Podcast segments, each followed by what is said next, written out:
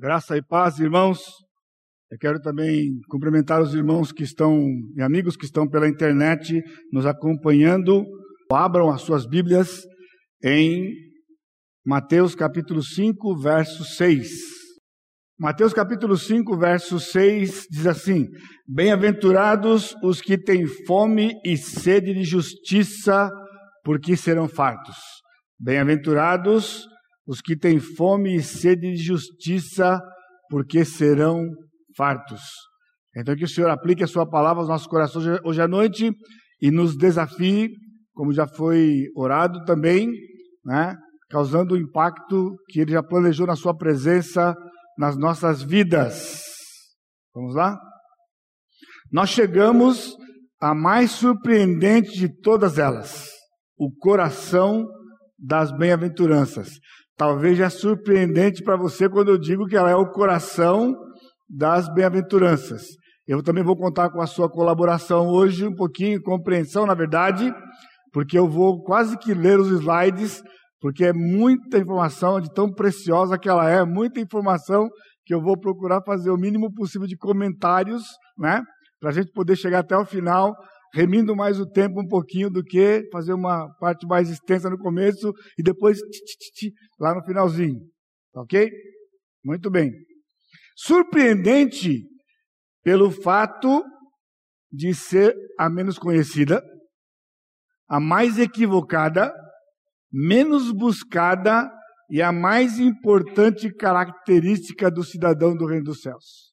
Então ela é menos conhecida, por exemplo, não é tão conhecida quanto humildes de espírito, quanto os que choram e outras que estão lá na lista. Esta é a nossa quarta mensagem da nossa série de sete. Esta é a terceira bem-aventurança de cinco. Então a nossa série constitui de uma, uma introdução, cinco bem-aventuranças e a última mensagem que vai ser as similitudes, a luz do mundo e o sal da terra. Então nós já vimos os humildes de espírito, os que choram, e hoje à noite nós vamos ser desafiados pelo Espírito do Senhor com os que têm fome e sede de justiça. Então, e curioso, né? Porque ao mesmo tempo que ela é a menos conhecida, ela é a mais equivocada. Se você lembra da série das parábolas, é mais ou menos como aquela da parábola da mostardeira, né? Que o pessoal acha que a mostardeira ali é a igreja, o evangelho que vai, uma sementinha pequenininha e que vai pegar o mundo inteiro. E aí nós vimos naquela ocasião que, na verdade, era o falso cristianismo tomando proporções mundiais, como nós podemos ver, inclusive, no, na questão do catolicismo. Ok? Então, então por que, se ela é a mais importante característica do cidadão do reino, por que ela não foi a primeira? Por que ela não foi a primeira? Convém lembrar que elas estão em uma ordem lógica. Jesus trouxe as bem-aventuranças numa ordem propositada, só que é uma ordem lógica, não em grau de importância, porém lógica em que sentido? A lógica do caráter do cidadão do reino, do cidadão diferente do mundo, da nova criação, da nova criatura. Então, o... ele começa a falar sobre o caráter, esse, essa fotografia, esse retrato do cidadão, através do humilde de espírito, os que choram e assim por diante. Então vamos lá. As duas primeiras que nós já vimos, humilde de espírito e choram, evidenciam o pecador na sua consciência da sua total miséria espiritual e a sua reação consequente. Qual é a reação consequente? No momento em que eu tomo consciência da minha miséria espiritual, se ela é real e bíblica, então eu tendo a entrar em desespero, por isso o choro, e o Senhor então consola. Os humildes dos tais é o reino dos céus. Ou seja, ninguém vai para o reino dos céus estar com o Senhor sem reconhecer a sua profundidade na miséria. Então, eu sei, alguns foram eh, comentaram, né, de que poxa, a gente chega aqui, não dá nem vontade de levantar para ir embora, né? fica tão abatido com essas verdades, né? Então, não desanime, né? Há coisas boas aqui nas bem-aventuranças. Os mansos que foi domingo passado, né, incluíam um ingrediente novo. Se fosse a escola dominical, então eu poria diferente do slide e eu faria uma perguntinha para vocês. Qual era o ingrediente novo? O ingrediente novo eram os relacionamentos. Porque enquanto a primeira e a segunda era é o pecador com ele mesmo, diante de Deus, na sua total miséria, os mansos agora é como esse pecador que vive em total miséria se relaciona com as pessoas ao seu redor por aquilo que elas observam e falam dele e para ele. Foi tão corrida semana passada, não foi? Que eu tive que dar uma rasante lá e no finalzinho, uma corrida meia para chegar lá no final e cruzar a faixa da chegada. Mas algumas coisas ficaram para trás desse tipo, né? Na prática, o que, que é a questão da mansidão? Coisa pequena, por exemplo, como orgulho e autoproteção. Ou seja, nós temos uma tendência de nos entrincheirarmos, de colocar em volta de nós é, barreiras ou mesmo muros, para que a gente não seja atingido por aquilo que vem de outras pessoas. Mas veja isso: sensibilidade exagerada. Não sei se é a sua, mas é a minha luta de todo dia. Logo cedo, quando eu acordo, então, desafiado pelo pastor João Pedro, menciono mais uma vez, né, porque foi um impacto da minha vida, como também sei de muitos irmãos aqui, né, quando Jesus convida para que nós coloquemos o seu jugo sobre nós e aprendamos dele o que? Mansidão e humildade. E nós vimos então que a mansidão era que quando Jesus era ultrajado, ele não revidava com o traje, mas ele se entregava aquele que julga retamente. Agora, como é que funciona? E eu luto todo dia, em algumas circunstâncias, eu já tenho que ir preparado para a luta e é uma batalha feroz, né? Por exemplo, quando eu estou dirigindo. Estou dirigindo, e detalhe, o meu problema não é o outro que está dirigindo lá, que passa e fecha, ou sei lá, faz gestos. Não é isso que eu estou dizendo, dirigindo, porque eu entro para dirigir, né? Então, na maior parte das vezes, eu tenho ao lado a minha linda e digníssima senhora esposa, né? Que está ao meu lado. E então, quando eu estou dirigindo, e então chegando ela fala, você não vai entrar ali? Então, quando ela fala, você não vai entrar ali, né? Então,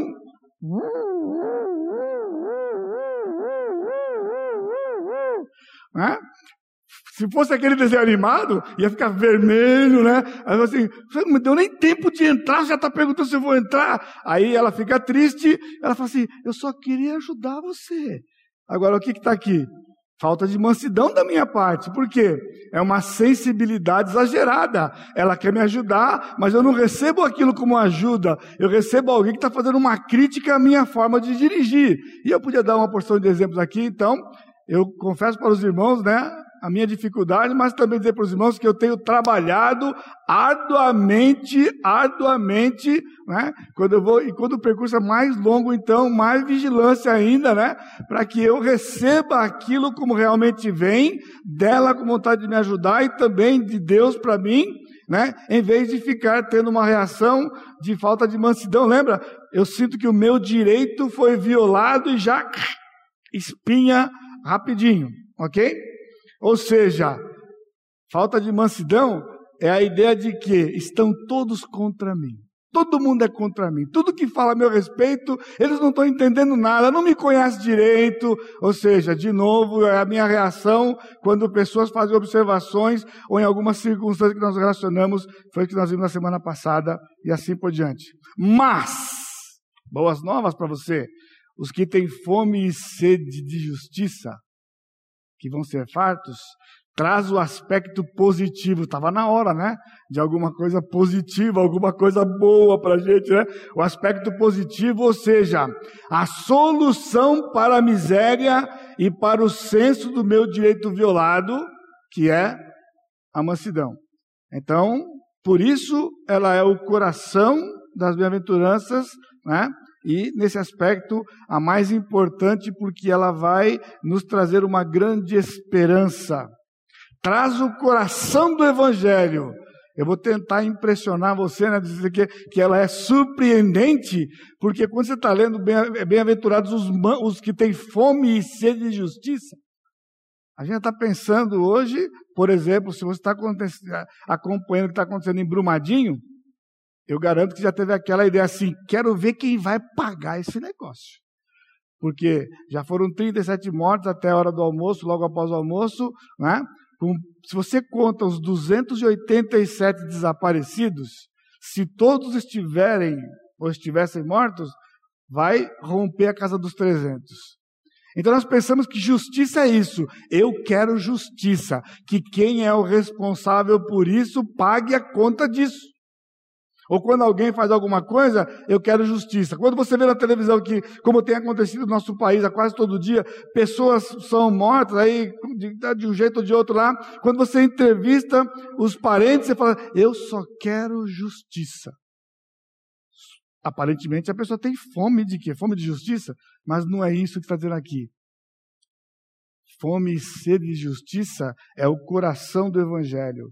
Traz a doutrina básica do Evangelho, ou seja, uma exaltação à graça, à maravilhosa graça. Então, se o Senhor me conceder graça hoje à noite, eu quero então demonstrar para vocês, na prática de todo dia, o poder da graça, para que a gente então vença, vença a, esse aspecto da humildade de espírito, de ter uma consciência da minha situação diante de Deus que eu lamente por isso, né? e que eu seja manso pela graça de Deus, porque sem a graça, pessoal, é tragédia na certa. É tragédia na certa. Então, para um melhor, um melhor entendimento do nosso tempo aqui na nossa bem-aventurança hoje à noite, é necessário que nós consideremos os vocábulos individualmente. E eu peço então a paciência dos irmãos os irmãos do louvor, né, como o William falou agora há pouco, não combinou com o site oração, também nós não combinamos sobre a programação, né? Então nós temos coisas boas e coisas não tão boas, vamos dizer assim, né? Nos nossos cânticos ali, e vai ficar evidente para vocês aqui como um desafio para nós todos aqui, né? Então, os vocábulos individualmente. Portanto, bem-aventurados os que têm fome e sede de justiça, implica em quê? Implica em que a verdadeira felicidade é resultado da fome e sede de Deus saciadas. Então nós não estamos falando justiça de que alguém tem que pagar, estamos falando de uma pessoa. A verdadeira felicidade, por isso bem-aventurados os que têm fome e sede, a, a felicidade, então, verdadeira é resultado da fome e sede de Deus saciadas. Ou seja, só seremos verdadeiramente felizes quando a nossa sede, fome e sede de Deus forem saciadas. Então, primeiro, são quatro aspectos. Primeiro, uma palavra sobre a felicidade. O mundo anda à procura de felicidade, todos querem ser felizes. Isso nos inclui também. Tudo no mundo, né? Todo, tudo na vida de um ser humano aponta para a felicidade. Entreviste alguém de criança, de adolescente, adulto, de idade, o que você espera, o que você quer mais na vida. Eu só quero uma coisa simples e básica. Eu só quero ser feliz. Tem gente que persegue a felicidade por toda a sua vida. Ou seja, tudo na vida aponta para a felicidade: trabalho, planos, projetos, lazer. E eu podia fazer uma lista aqui extensa, incluindo várias áreas da vida do homem, do ser humano, inclusive os crentes, é? mostrando de que o alvo de vida, e principalmente nessa época que nós vivemos, é a felicidade sermos felizes. Agora você viu a implicação lá da bem-aventurança de hoje? Verdadeira felicidade é resultado. Então estamos na contramão. Ela não é alvo. Enquanto que o alvo da vida do ser humano é ser feliz, A Escritura diz que felicidade é resultado. Fazemos tudo pela felicidade dos nossos filhos. Então a gente já é treinado para nós mesmos de maneira errada e, e, também treinados para quando nós tratamos nossos filhos e netos, ou quem quer que seja aí que esteja debaixo de você ou próximo de você. E pior, mesmo na igreja, no que nós cremos, nós buscamos o quê? Bênçãos e felicidade. Aconteça algo que quebre a felicidade de alguém e é objeto da convocação da igreja para que aquilo seja mudado e removido de maneira que a felicidade volte. Por exemplo, uma pessoa que está doente, estou dizendo via de regra ou humanamente falando, não está feliz. Ninguém fica feliz que está doente. Fica infeliz, dependendo da doença, depende da gravidade, depende, depende, depende. Então o que nós fazemos? Senhor, tira. Senhor, cura, tira, tira, tira. Por quê? Porque a pessoa fica livre daquele mal e o que acontece? Volta a felicidade. Bênçãos, nós oramos por bênçãos. Por quê? Bênção traz bem-estar. Bênção, ninguém ora por maldição. Bênção, mas o que é bênção? Bênção é sinônimo de coisa boa, não na Bíblia. Não na Bíblia, mas na igreja e no viver diário dos crentes, bênção é sinônimo de coisa boa. Bênção na Bíblia é sinônimo da ação de Deus, seja o que seja. Tudo é bênção, porque vem de Deus, um Deus que nos ama e não faz mal para nós. Quem faz mal nessa coisa somos nós. Como diz o pastor Sacha, nozes, né? Então, é a busca o alvo primordial do ser humano. Contudo, tem sido uma eterna busca sem resultado. O mundo não tem felicidade e nunca encontrará a felicidade. E pasme, os crentes também não. Enquanto procurarem a felicidade como causa, como alvo, nunca encontrarão a felicidade. Porque a felicidade verdadeira bíblica é resultado, ela é consequência, não é o alvo principal, né? Então, felicidade não pode ser o alvo, o objetivo ou o foco. É o resultado é consequência. Em todas as ocorrências da palavra bem-aventurado nas escrituras, ela é resultado de algo outro como sua origem. O Salmo primeiro Bem-aventurado o varão que não anda segundo o conselho dos ímpios. Então, pastor, mas a Bíblia diz que Deus está dizendo que o homem é feliz. Feliz é o homem. Agora, você pode dizer, Senhor, me faz feliz? Nós cantamos hoje à noite. Faze-me feliz. Mas isso não tem aqui. A gente não canta para que ele nos faça felizes. Não é?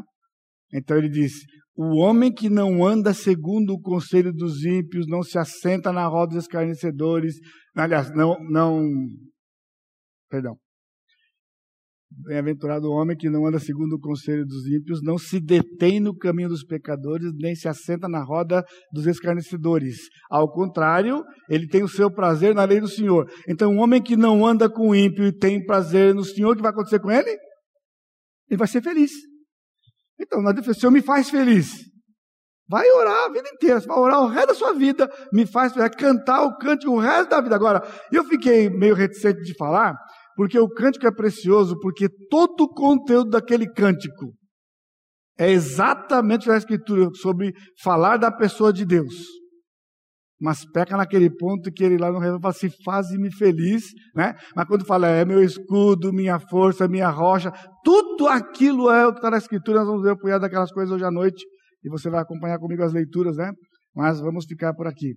Alguém disse, dentre eles, um pastor, o meu pastor em São Paulo, antes de vir para São José, Deus não, nos, não prometeu nos fazer felizes, e sim santos. Nenhum lugar na Escritura tem uma promessa sequer de que Deus vai nos fazer felizes. Mas Ele promete que vai nos fazer santos, como Ele é santo, e então teremos a felicidade verdadeira do ponto de vista dele, nas condições dele, na, nas circunstâncias dele, que nos ama, é sábio, perfeito e assim por diante. Ou seja, Deus não prometeu felicidade, prometeu santidade. Não sei se pode, se é lícito, né? Porque tem direitos autorais do cântico, fazer alguma alteração lá, né? Para não condenar o cântico inteiro por conta disso, né? Enfim, fica aí a sugestão. Na bem-aventurança, justiça é o alvo, que naquela frase é Deus. Nós vamos ver aqui. Então, a felicidade é resultado, e não somente qualquer felicidade, mas a verdadeira felicidade. Vamos para frente? Então vamos definir justiça. Talvez seja uma das partes mais surpreendentes dessa bem-aventurança. Ele diz: Bem-aventurados que têm fome e sede de justiça, porque serão fartos. Como a justiça de Deus foi satisfeita? Deus é justo? Sim. Deus pratica justiça? Sim. Deus justifica? Sim. Então, como foi que, foi que a justiça de Deus foi satisfeita? Com a morte de Cristo na cruz. Porque quando Cristo morreu na cruz, em nosso favor, no nosso lugar, a justiça de Deus foi satisfeita. Portanto, não há justiça sem morte. É mais ou menos o que a gente pensa quando você fala alguém tem que pagar. Mas, irmãos, o que aconteceu nessa tragédia, ou qualquer outra que nós acompanhemos, durante acompanhamos ou acompanhemos durante a nossa existência, não tem preço. Uma alma, uma vida se fosse, não tem preço. Contudo, realmente, justiça só existe do ponto de vista de Deus quando há morte. E aqui a nossa surpresa. Por causa do pecado, justiça é sinônimo de morte. Ou seja, fome e sede de justiça é querer morrer todos os dias para o pecado. Guarde isso. Aqui é o coração do nosso tempo. Fome e sede de justiça, aqui na bem-aventurança, é querer morrer todos os dias para o pecado. A pergunta é então: você tem fome e sede de justiça? Sim, justiça para que alguém pague o preço de alguma coisa, todos nós temos num nível ou no outro. E a fome varia de um para o outro.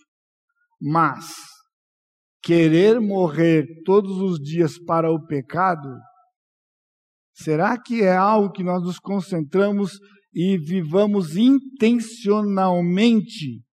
Porque aqui não é teologia, pessoal. Eu não estou aqui dizendo assim, não, pastor, mas essa morte de todo dia é o princípio bíblico. Eu não quero saber se é o princípio bíblico, mas se você, se você tem essa consciência quando você acorda, se faz parte da sua oração, querer morrer para o pecado naquele dia querer morrer para o pecado naquele dia.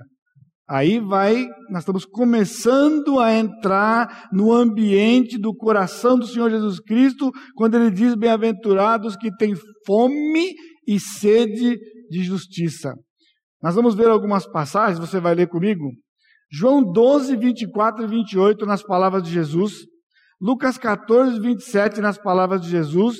Gálatas 2, 19 e 20, nas palavras do apóstolo Paulo bem como Romanos 8:36. Você não, você vai estar no site depois dos slides, né? Então vamos lá. João 12, 24, 26 e 27 diz o seguinte: Em verdade, em verdade vos digo, se o grão de trigo caindo da terra não morrer, fica ele só. Mas se morrer, produz muito fruto. Se alguém me serve, siga-me, e onde eu estou, ali estará também o meu servo. E se alguém me servir, o Pai o honrará. Agora está angustiada a minha alma, e que direi eu? Pai, salva-me desta hora?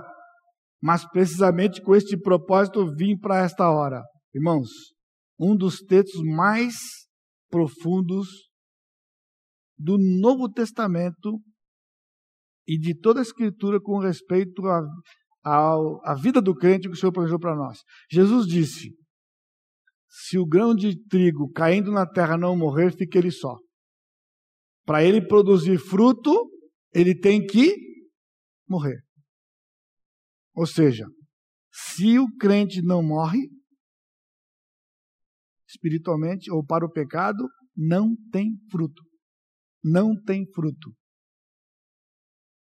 Porque se ele não morre, fica ele só.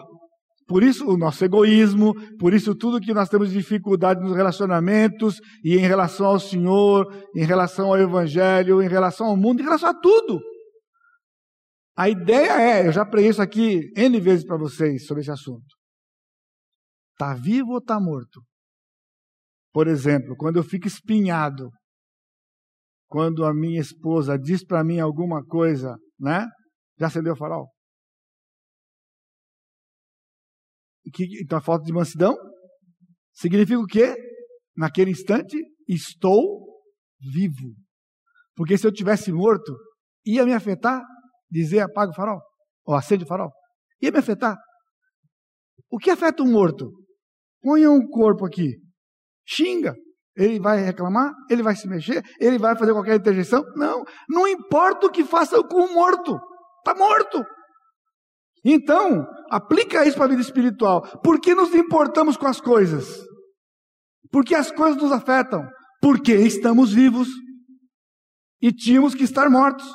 Porque se estivéssemos mortos, nada nos afetaria. Então aqui é fome e sede deste estado. Então o Senhor disse: se alguém me serve, siga-me. Para onde Jesus estava indo? Para o Calvário. Você quer servir o Senhor? Então tem que ir para o Calvário com Ele. Aí que nós dizemos, pastor, mas lá no Calvário, quando ele morreu, não pagou todos os meus pecados? Sim, só que o apóstolo Paulo não é o texto de hoje aqui, né? Eu ia colocar aqui uma dezena para você e não ia dar tempo. Mas segundo Coríntios 5, versículo 14 e 15, o apóstolo Paulo diz: "O amor de Cristo nos constrange".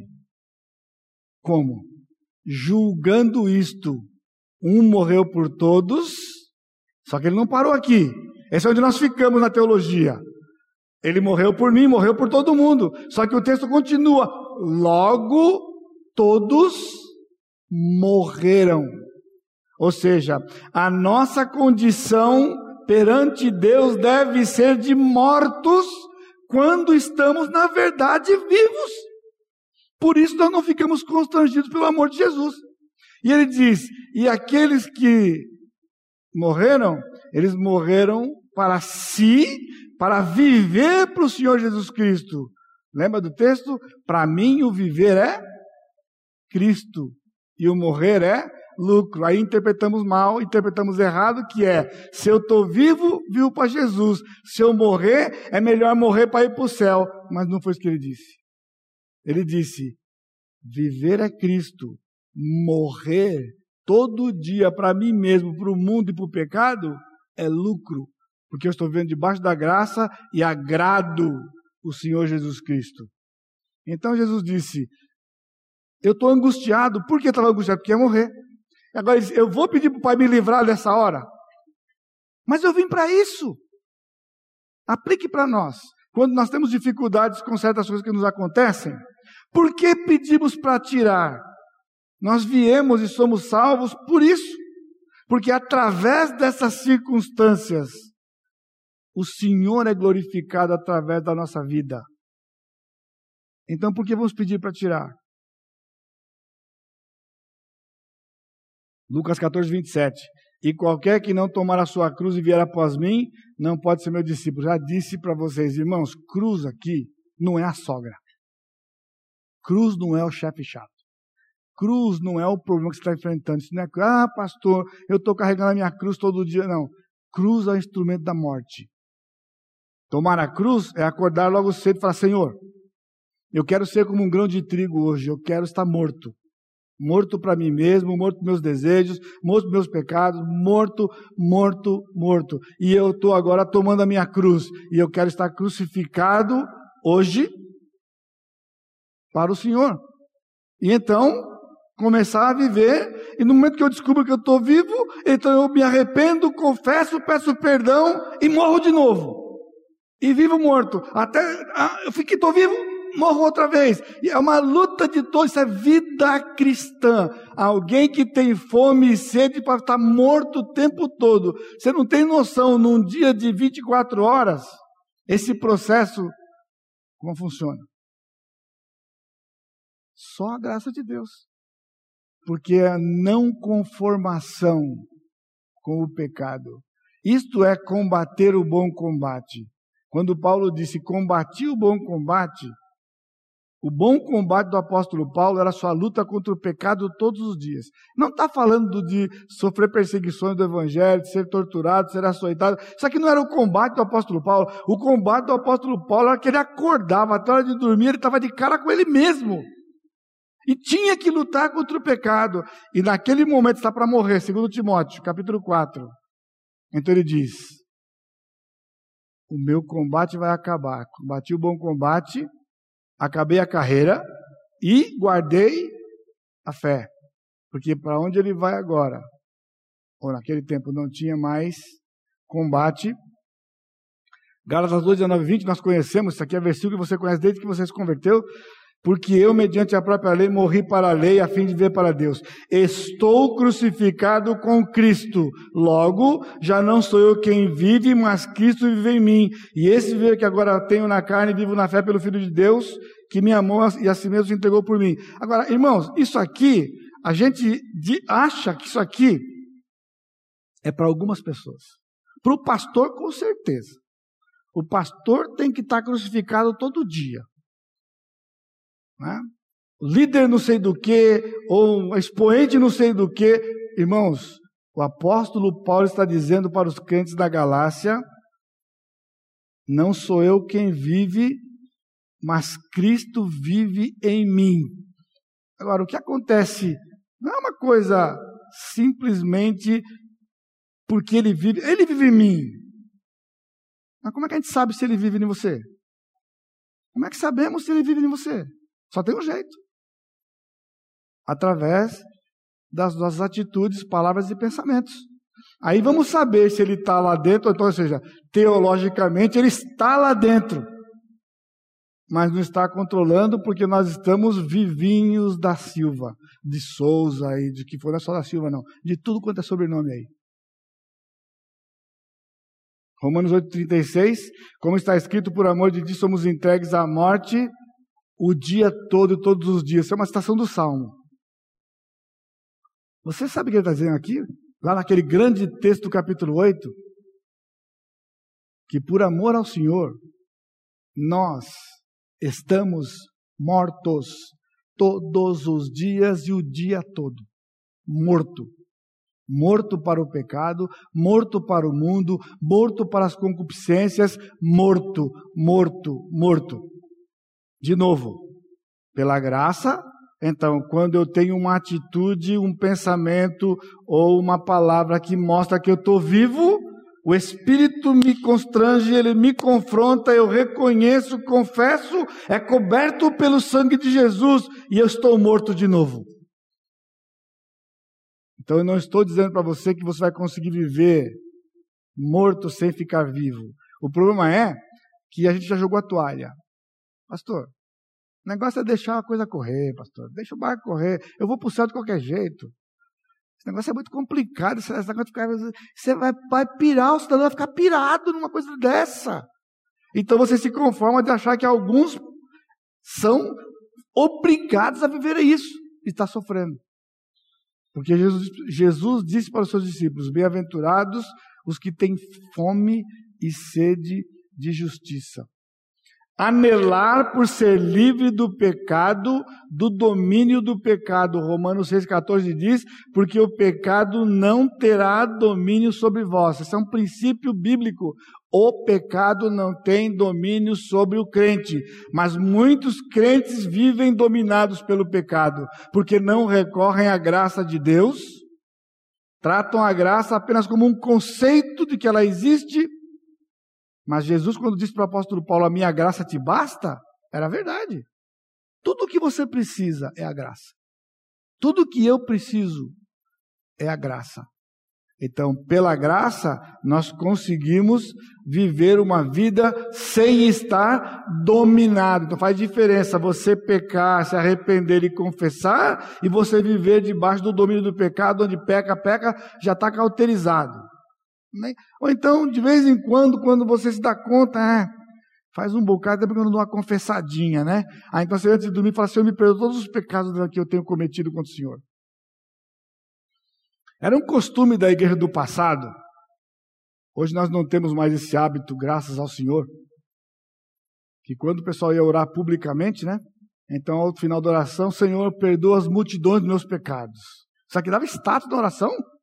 Enriquecia a oração. Não sei como, mas era o fato. Todo mundo queria encerrar a oração desse jeito. Perdoa as multidões dos meus pecados. Você comete um por um e depois quer tratar por atacado. Não! É um por um também. Então, se você não faz isso constantemente, como é que você vai lembrar? Vai lembrar. Lembra do esquadrinhamento? Esquadrinhamento. Ver-se livre do próprio desejo de pecar. Ou seja, é um anelo, um desejo. De, Senhor, me ajuda para que eu não tenha o desejo de pecar. O que é graça? Graça é o poder dinâmico de Deus nos dado imerecidamente, que nos capacita a desejar e fazer o que devemos. Desejar não pecar e não pecar só pela graça. Porque se não for a graça, o que nós desejamos? Pecar. Eu tenho acompanhado meus filhos, né? Na sua aventura de pais aí, eu falo, passei tudo com vocês isso aí, viu? São desesperados lá com os, com os crianças de 3 anos de idade, porque você fala, não faz, e ele faz. Fala, não faz. O Rafa está desesperado todo dia. Pai, eu, eu falo para não fazer, mas ele vai faz. Eu faço, ele olha para mim assim faz. Não põe a mão aí. Você pode brincar com isso, mas não pode brincar com isso. Daqui a pouco ele está lá. Arruma tudo, não põe a mão, cai tudo.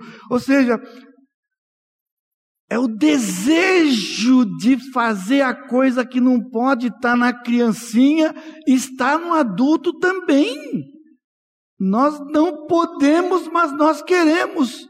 Então, fome e sede de justiça é suplicar ao Senhor e perseguir este estado de ficar livre da vontade de pecar. Você concorda comigo? Exercício, pessoal. Sem exercício, sem a graça, sem chance. É o desejo ardente de ser santo. Eu estou falando alguma coisa que você nunca ouviu? Exibir o fruto do Espírito. Lembra? Quando o grão de trigo cai na terra, se ele não morrer, fica ele só. Se ele morrer, ele produz muito fruto. E que é muitos convertidos? Não. Fruto é o fruto do Espírito.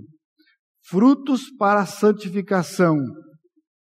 Fruto pacífico fruto de justiça. É a sua oração todo dia? Senhor, me ajuda hoje que ao longo desse dia eu viva, ou seja, eu esteja morto para o pecado porque morto para o pecado, vivo para o Senhor, eu vou produzir o fruto, fruto do Espírito. Olha o texto. Mas o fruto do Espírito é amor, alegria, paz, longanimidade, benignidade, bondade, fidelidade, mansidão, domínio próprio. Contra estas coisas não há lei. Romanos 6, 22. Agora, porém, libertados do pecado, mesmo, mesmo texto, você viu lá 6,14, todo o capítulo 6 de Romanos você precisa estudar, estudar, estudar e estudar. Nós só conhecemos o 6,23, porque o salário do pecado é a morte, mas o dom gratuito de Deus é a vida eterna em Cristo Jesus nosso Senhor. Isso aqui, pessoal, é o resumo de todo um capítulo sobre o poder da graça para nos libertar do poder e domínio do pecado de não usarmos os nossos membros como instrumentos de iniquidade, mas usarmos nossos membros como instrumento de justiça para Deus. E ele diz: transformados em servos de Deus, tendes o vosso fruto para a santificação e por fim a vida eterna. E Hebreus 12, 11, toda disciplina com efeito no momento não parece ser motivo de alegria, mas de tristeza. Ao depois, entretanto, produz fruto pacífico aos que têm sido por ela exercitados, frutos, fruto de justiça. Então, fome e sede de justiça, então é quando nós nos aproximamos do Senhor, nós queremos o Senhor, e aí a parte boa do nosso louvor hoje, os dois últimos cânticos antes da mensagem hoje, não podiam ter sido melhores escolhidos do que foram cantados. Perto quero estar. Agora, isso aqui, irmãos, tem que ser o nosso desejo. Quando você acorda de manhã, Senhor, eu quero viver esse dia perto do Senhor, junto do Senhor, junto aos teus pés. Combina com o pecado? Não. Não combina com o pecado. Como nós não queremos ficar perto dele todo dia, então nós estamos fazendo o quê? Pecando. Estamos em pecado. Cometemos pecado, nos conformamos de sermos pecadores, todo mundo é pecador, e assim a gente vai tocando a vida e achando que está tudo certo com a vida cristã, porque todo mundo é assim. Agora, esses princípios que eu estou lendo aqui, pessoal, isso aqui é vida cristã. Por isso eu disse para vocês que as bem-aventuranças nos confrontam, não é? Por quê? Eu descubro que eu sou um miserável pecador. Eu lamento, eu choro, mas tem solução. Pela graça do Senhor, eu posso ter fome e sede de justiça de querer estar perto do Senhor, de lutar contra o pecado todos os dias, mortificação do pecado todos os dias. O supremo desejo de conhecer a Deus e desfrutar de companheirismo com Ele. Supremo desejo, profundo desejo. Isso aqui é para nós nos sondarmos desejo de conhecer a Deus e desfrutar da sua companhia. Você fala, pastor, mas isso aí, oh, inclusive o, Dr. Lloyd, Martin Lloyd Jones, que trata essas coisas aqui naquele seu livro, do Sermão do Monte, cita muitos puritanos, então cita uma porção de pessoas. Ele está certo quando ele faz isso, mas o complicador é porque quando nós damos uma lista de feras espirituais, a gente está alimentando esse sentimento do coração do crente, que esse tipo de vida é só para aquelas feras espirituais. Então eu quero lhe ajudar. Quero lhe ajudar. Para ficarmos pasmados. Aquela vida daqueles feras espirituais não era exclusivamente para eles era e é o plano de Deus para todo crente. Mas o crente, por não viver, sofre as consequências, consequências de uma vida vivida de qualquer jeito. Como pode, melhor que pode, e assim por diante, como é a vida da maior parte dos crentes. Porque, na verdade, irmãos, o Senhor nunca. Ah, não, eu não posso antecipar. Hoje vai dar tempo, então não vou antecipar o desejo de parecer-se com Cristo. Um dos cânticos do passado era que a beleza de Cristo se veja em mim, toda a sua admirável pureza e amor. Ó tu chama divina, todo o meu ser refina, até que a beleza de Cristo se veja em mim. Esse é o seu desejo? Que a beleza de Cristo se veja em mim? Só vai se for intencional. Um dos versículos que falam muito ao meu coração no livro de Atos, logo no comecinho, aqueles homens iletrados, aqueles homens tinham ousadia, estavam diante dos principais, das autoridades. Eles não criam no Senhor, aqueles homens, mas está escrito que quando os apóstolos saíam da sua presença, isso é Pedro, João, ele diz: eles estiveram com o Senhor. Olha que curioso. Aquelas autoridades não criam na ressurreição de Jesus. Eles diziam que tinha sido um embuste, tinham roubado o corpo dele. Mas como que eles podiam dizer? Eles estiveram com Jesus. Porque quando viam aqueles homens, não combinava o status, não combinava a ignorância daqueles homens iletrados com tamanha sabedoria e discernimento, só tinha um jeito, não sei como, eles estiveram com Jesus. Então essa é a questão. Quando estão convivendo conosco, quando estão se relacionando conosco, essa é a, essa é a conclusão que se chega. Olha, ele estava com Jesus antes de chegar aqui. Antes de chegar aqui, ele estava com Jesus. A maior parte de nós, eu não sei nem quando foi mas que ele viu Jesus, não. Sei lá se ele teve com Jesus algum dia. Porque ano entra, ano sai, a gente vê a mesma coisa, da mesma coisa todo dia. Então, se não estava com Jesus lá atrás, não estava. Então, a ideia é: fome e sede de justiça é querer conhecer o Senhor, é querer parecer-se com Cristo, a necessidade constante da leitura e meditação nos evangelhos, que é o retrato falado de Cristo. Eu tenho desafiado vocês também por anos. Você pode ter o plano de leitura que você quiser. É saudável ter um plano de leitura. Desde que, ao longo de um ano, independente da sua leitura, você leia os evangelhos pelo menos umas duas vezes. Se você lê uma no primeiro semestre e uma no segundo, é melhor do que você que faz muito tempo que não lê. A ideia é: nós não podemos, irmãos, ficar muito tempo longe de ler os evangelhos, porque os evangelhos é um retrato falado de Jesus. Está escrito como Jesus era, como ele pensava, como ele fazia. Se nós queremos ser semelhantes ao Senhor, então nós temos que ser saturados pela palavra do Senhor com respeito ao nosso Senhor. Não vai acontecer porque os anos estão se passando na sua vida cristã. Não vem por usucapião. Se você não tiver intenção, ah, pastor, mas o senhor está vivendo em que época? O senhor vive no mesmo ano que eu. Porque a característica do cidadão destes dias, nós não temos tempo para nada. Se eu contar para o senhor como é que é a minha agenda do meu dia, o senhor vai ver. Então tenta me convencer. Eu dou para você a chance.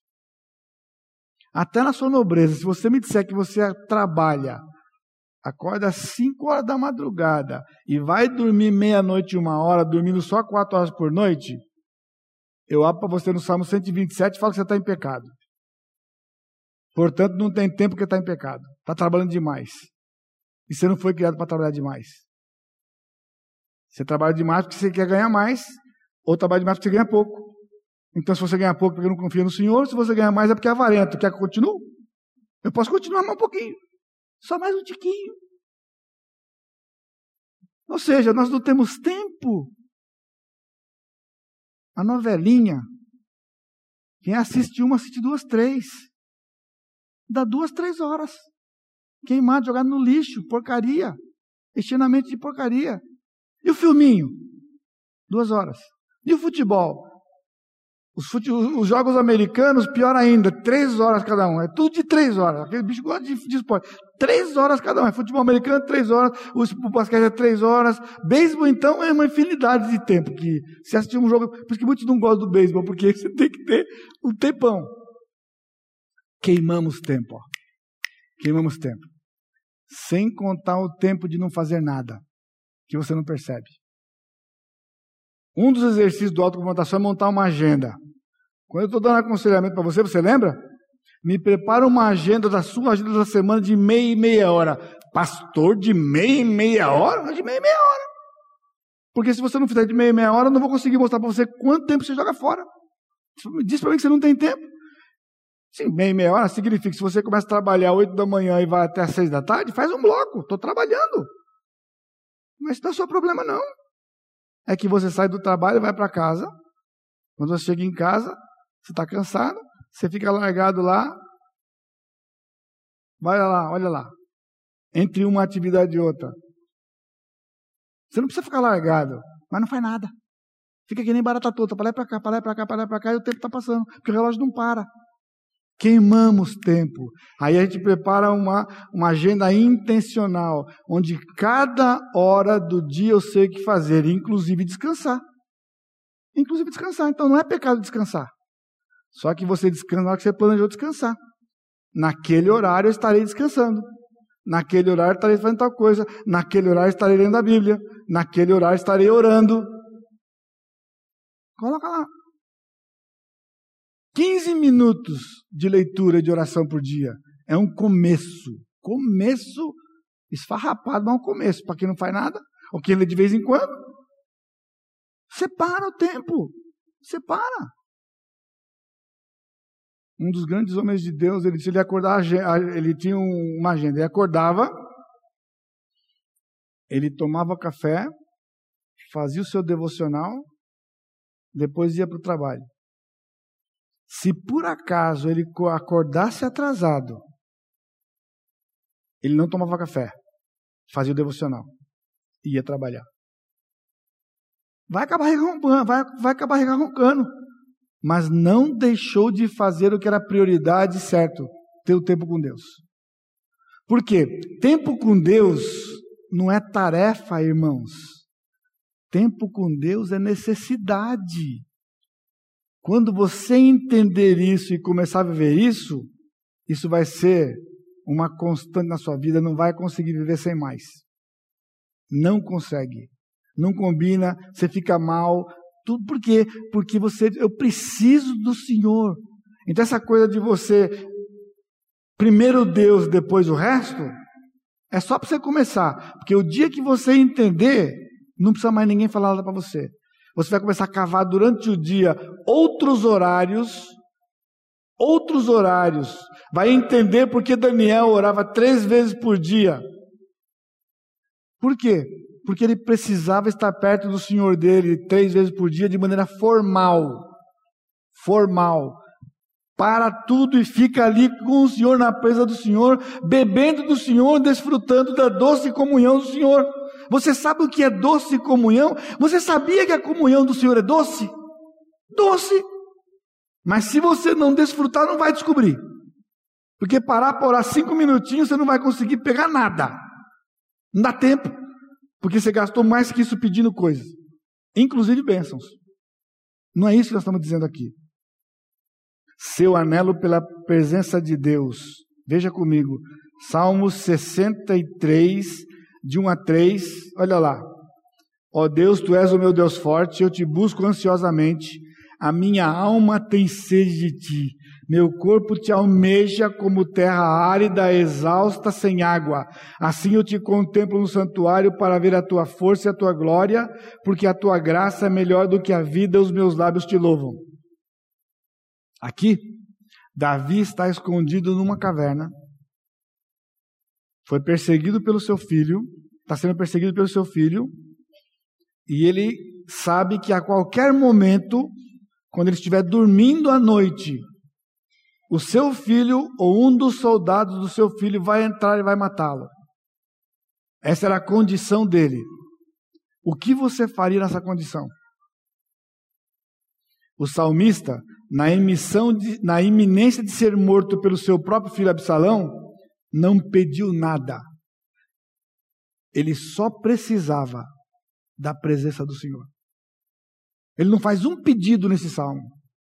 Correndo risco de vida, do jeito mais humilhante que você pode imaginar, perseguido pelo próprio filho. E ele vai para o Senhor e ele diz: Senhor, o Senhor é o meu Deus forte. Eu te busco ansiosamente. Para quê? Para pedir coisas? Para pedir bênção? Para pedir a morte do seu próprio filho? Para pedir? Não. Ele disse: A minha alma tem sede do Senhor. Ele está lá de madrugada, à noite. Ele fala: Se eu dormir, eu posso ser morto, então eu vou ficar acordado. E vou falar com quem? Vai ficar se lamentando? Senhor, eu sou o rei segundo o coração do Senhor. E o Senhor me apronta essa que meu próprio filho quer me matar? Não, ele não ficou reclamando. Ele ficou se declarando para o Senhor. Minha alma tem sede de ti, meu corpo te almeja. Querer estar perto do Senhor, querer desfrutar do Senhor, é algo que afeta não somente a alma, afeta o corpo. Ele disse: sede. Eu sou como terra árida, uma terra exaurida, sem água, totalmente necessitado. Então o que ele precisava, ele dizia assim: Eu te contemplo no santuário. Sabe o que movia esse cidadão nessa situação? Lá naquela caverna, ele se lembrava do tabernáculo, porque nunca viu o templo. Davi nunca viu o templo. Então ele, ele visualizava, ele contemplava o tabernáculo. E o que havia no tabernáculo? A presença do Senhor. Então, na sua mente, ele transportava aquela presença do tabernáculo para aquela caverna e ficava satisfeito. Ele disse: A tua graça é melhor do que a vida, porque ele pode morrer a qualquer momento. Então, mais do que a própria vida, ele precisava sentir, ele precisava perceber a presença do Senhor. Não bastava saber que Deus estava lá. Ele queria algo mais do que isso. Ele não precisava que Deus fizesse nada. Eu só preciso desfrutar da tua presença até que o Senhor mude essa circunstância. Não sei quanto tempo vai demorar. Eu não sei quanto tempo ele vai ficar rebelado. Não importa. O tempo que for, eu ficarei aqui na tua presença, desfrutando do Senhor. Isto aqui é fome e sede de justiça. Terceiro, a intensidade da fome.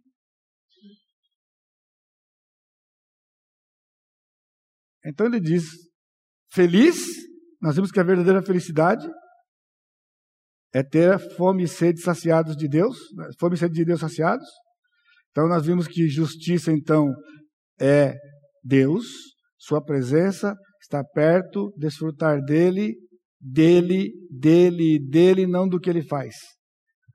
E fome e sede, o que é fome e sede? Consciência da necessidade de comida e de água. Uma desesperadora necessidade. Fome e sede, irmãos, não são sensações passageiras. Se você chegar num ponto de ficar com fome, começar o processo de ter fome, esse processo não vai passar, não vai acabar, o tempo não vai ajudar até que comida seja ingerida ou água seja bebida. É algo permanente. Elas existirão enquanto não forem satisfeitas. A fome é dolorosa intensifica até deixar o cidadão desesperado. E dizem que a sede é pior que a fome. A pessoa com sede, ela entra em desespero, alucinação, ela fica mal. E não adianta só se ingerir líquido, se ingerir água, para vai passar. Então, não era uma. Quando Jesus disse bem-aventurados que têm fome e sede de justiça, ele não está falando de uma fominha qualquer, que é aquela que você tem quando passa duas, três horas que você comeu, e daí mais dez minutinhos você come e mata ela. Isso não é fome, pessoal. Isso não é fome. Isso é uma sensação de necessidade de comer alguma coisa. E você vai lá e come. Come mais do que precisa. Come mais do que deve. Come mais vezes. A nossa luta sempre é por causa de peso a mais, nunca é por causa de peso a menos. Muito raramente encontra alguém que está lutando porque está com peso a menos. É peso a mais. Por quê? Porque a gente não quer passar fome. Pior, não queremos passar fome espiritualmente também. Só que nós não nos alimentamos daquilo que mata a nossa fome espiritual assemelha-se à fome reais. Quando Jesus está dizendo bem-aventurados que têm fome e sede, ele está pensando na fome literal e na sede literal. De, você viu o salmista? Minha alma almeja, ah, meu corpo almeja, te almeja, como terra árida, sedenta e sem água. Terra árida, sedenta e sem água não é uma sedezinha qualquer, não. É sede, sede, sede. Sede. Pode ser comparada à saudade que alguém sente por outro. Já sentiu saudade de alguém? No amor, a grande fome e sede. No amor de verdade, você sabe o que é sede e fome se você ama alguém de verdade. O desejo mais forte daquele que ama é estar em companhia do ser amado. Então, quando você está privado disto, você sente e mexe muitas vezes fisicamente conosco. Tem dor. Tem dor. Se você ficar muito tempo longe da pessoa que você ama, você tem sensações físicas reais.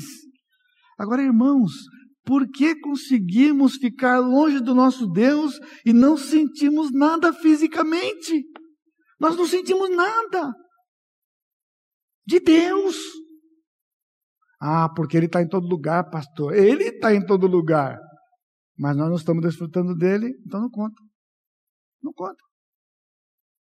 Se você acorda e você faz a sua primeira oração na hora do almoço, e se você acordou às sete da manhã, ou seis, e se você almoçou meio-dia, você ficou seis horas com o Senhor dentro de você, sem você falar com Ele uma palavra. Uma palavra só. E se você é do tipo que só ora de noite antes de dormir, você ficou o dia inteiro longe dele. Ele junto, ele caminhando, e você sem falar com ele, um oi, nem um oi, oi. Eu não estou dizendo para você falar bom dia, Jesus, não estou dizendo para você falar isso aqui. Mas não fala nem oi para Deus, oi Senhor. O Senhor está aí, eu estou aqui. Não é estranho você ficar ao lado de quem você ama e ficar sem falar nada? Tem alguma coisa errada. Você pode estar emburrado. Quem está emburrado não fala. Fica emburrado. Nós vivemos emburrados com o Senhor. Notemos alguns exemplos de salmistas de novo. Davi, os filhos de Corá, Davi e Asaf. Olha a intensidade da fome. Digo ao Senhor: Tu és o meu Senhor, outro bem não possuo senão a ti somente. Você já fez essa oração para o Senhor alguma vez? Está no Salmo 16. Então, se você já leu a Bíblia toda, em algum dia você chegou no Salmo 16 e você leu isso. Agora, isso aqui era a vida do salmista.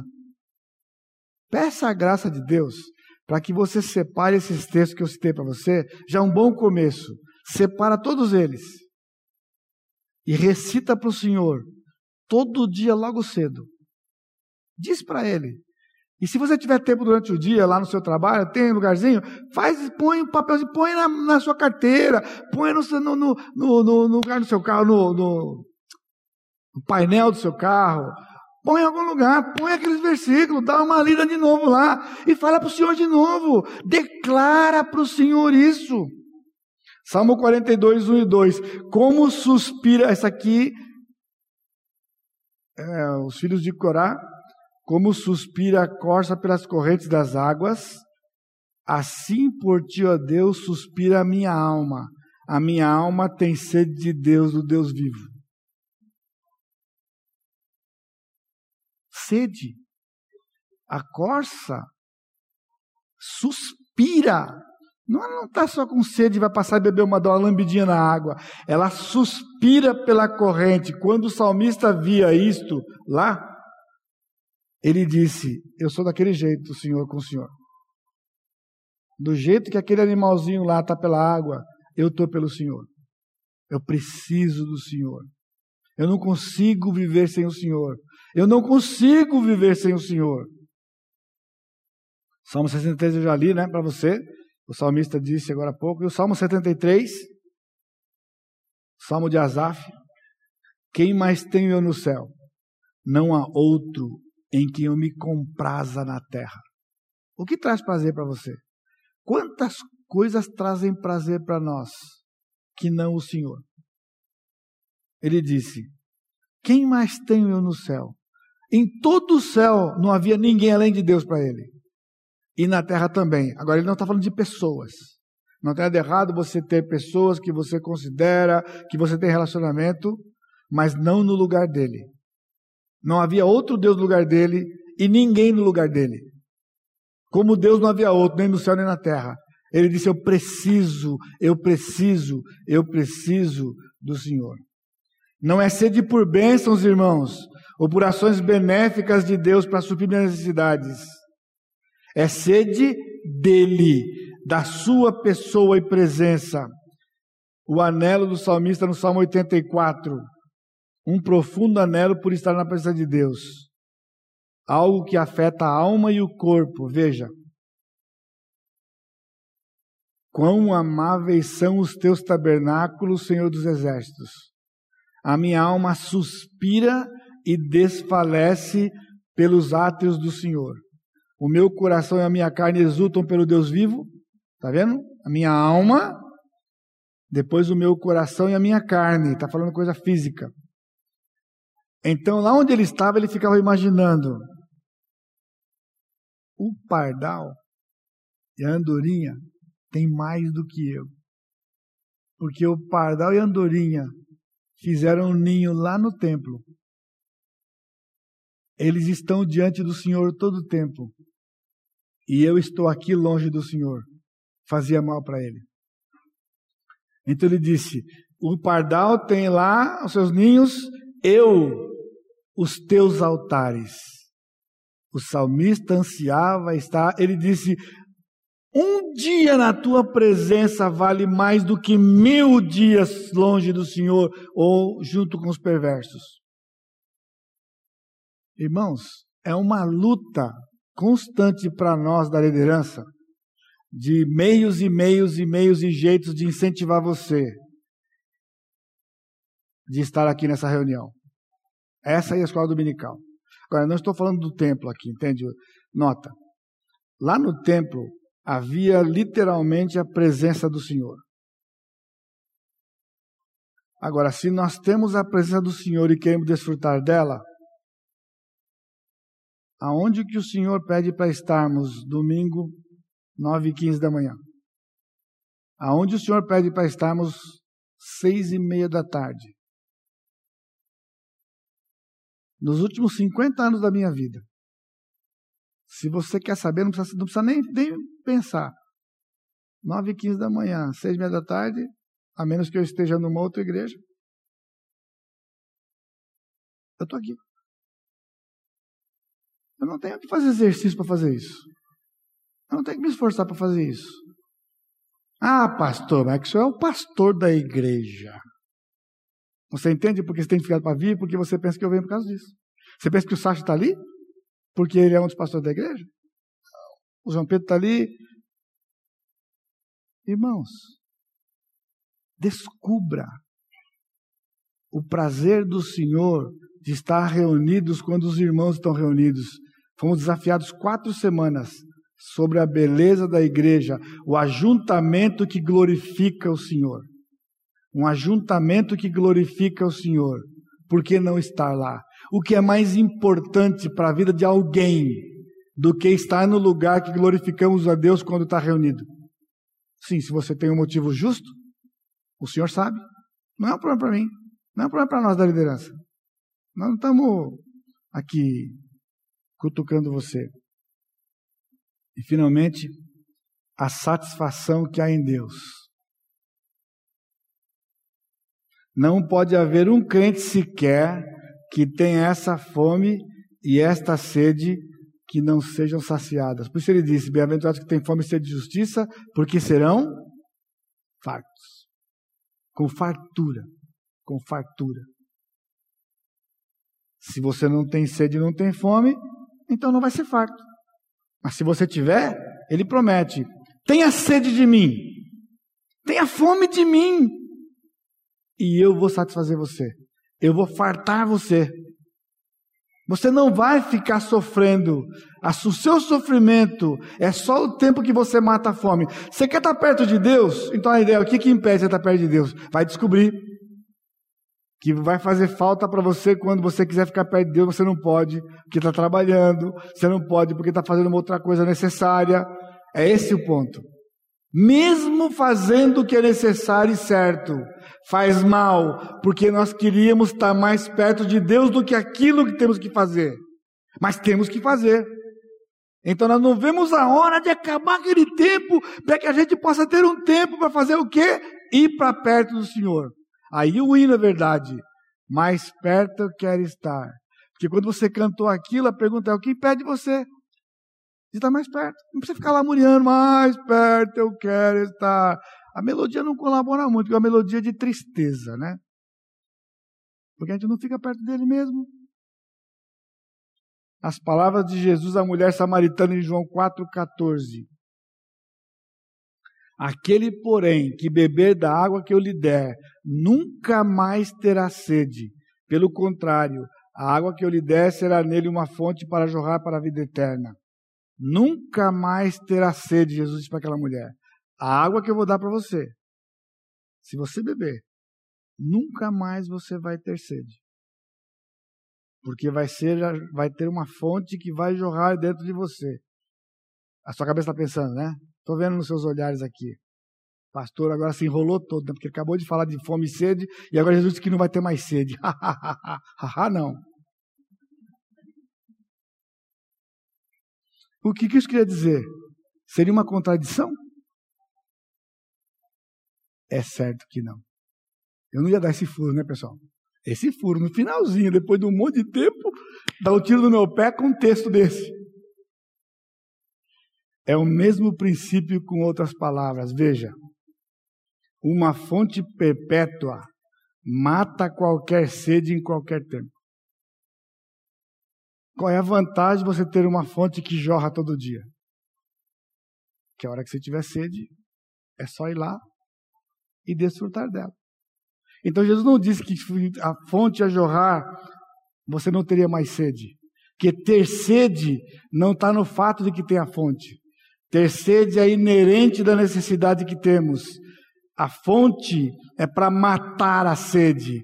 Ele disse: Você vai ter sede e eu vou fartar sua sede, porque eu vou colocar dentro de você uma fonte que vai jorrar para a vida eterna. Nunca você vai ter uma fonte que não seja saciada, uma sede que não seja saciada. Nunca você vai ter fome que não seja suprida. Mas você precisa ter fome. Porque se você não tiver fome, você não come. Fica desnutrido. Se não tiver sede, você não bebe. E fica desidratado. Então, a fome é algo bom. É algo bom. Então, descobrimos o que é a felicidade. Eu tenho fome do Senhor, eu tenho sede do Senhor, Ele está acessível, Nada me impede de ir a Ele. Ninguém me impede de ir a Ele. Eu não vou porque eu não quero, mas ninguém me impede. Então eu vou até o Senhor. E lá eu me deleito. Você lembra da Maria? Maria, quando Jesus chegou lá na casa dela, ela quedava-se aos pés de Jesus. Foi criticada. Porque é forgada, forgada, forgada. Porque a Marta estava trabalhando desesperada na cozinha e a Maria estava de boinha lá nos pés de Jesus. Marta foi corajosa, porque ela recorreu a Jesus. Foi certo recorrer a Jesus. E ouviu o que ela precisava. Porque ela foi dar uma dura em Jesus. O senhor não vai fazer nada, não? Eu estou lá me matando na cozinha e a forgadinha está aí. O senhor não vai fazer nada? Jesus não deu bronca, Jesus não gritou, Jesus não fez um escândalo com ela. Falou: Marta, Marta, Marta. Você anda inquieta. Olha as palavras de carinho de Jesus. Você anda sem sede. Você está fazendo como está fazendo, porque você não tem sede, você não tem fome. Ele disse: Uma coisa falta para você.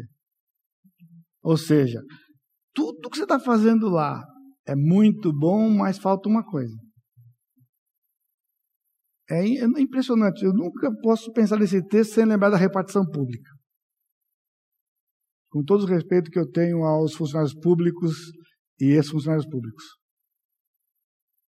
Mas é assim, você leva lá e dá uma lista de documentos para você, você leva, ó, examina e fala, tá faltando um.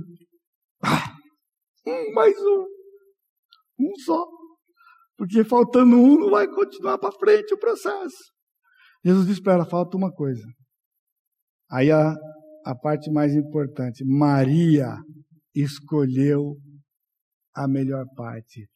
Sabe por que você está como está, meu irmão, minha irmã? E o povo da internet também. Sabe como porque está assim? Porque falta uma coisa. E falta a melhor parte. Você não tem tido fome de Deus. Você não tem tido sede de Deus. Por isso você não é feliz do ponto de vista de Deus. Você está buscando a felicidade e nunca vai encontrar. Porque felicidade não se busca. A gente busca o Senhor, ter sede dele, fome dele. Então ele promete: eu vou fartar você, eu vou saciar você. E então você descobrirá a verdadeira felicidade. Amém? Curva sua cabeça. Amado Deus, te agradecemos mais uma vez pelo teu amor. Ó oh, Pai, que o teu Santo Espírito incomode os corações nesta noite. Que os teus filhos entendam que nós precisamos morrer cada dia para darmos frutos. Crucificar o nosso eu todo dia. E então desejar a tua presença, desfrutar do Senhor. Uma necessidade que precisa ser saciada. E então receberemos a promessa do Senhor. O Senhor vai saciar nossa fome e nossa sede. Que os teus filhos descubram a preciosidade de dedicar ao Senhor o melhor do tempo, o primeiro tempo, e depois durante o dia e à noite. Descobrir o que é estar diante do Senhor. E nunca mais eles vão querer outra vida. Porque a tua graça vai nos capacitar a isto. E o Senhor vai nos saciar para a glória e honra do Senhor. Que a graça do Senhor Jesus Cristo, o amor de Deus Pai e a consolação do Espírito Santo seja com todo o teu povo hoje e sempre. Amém, Senhor.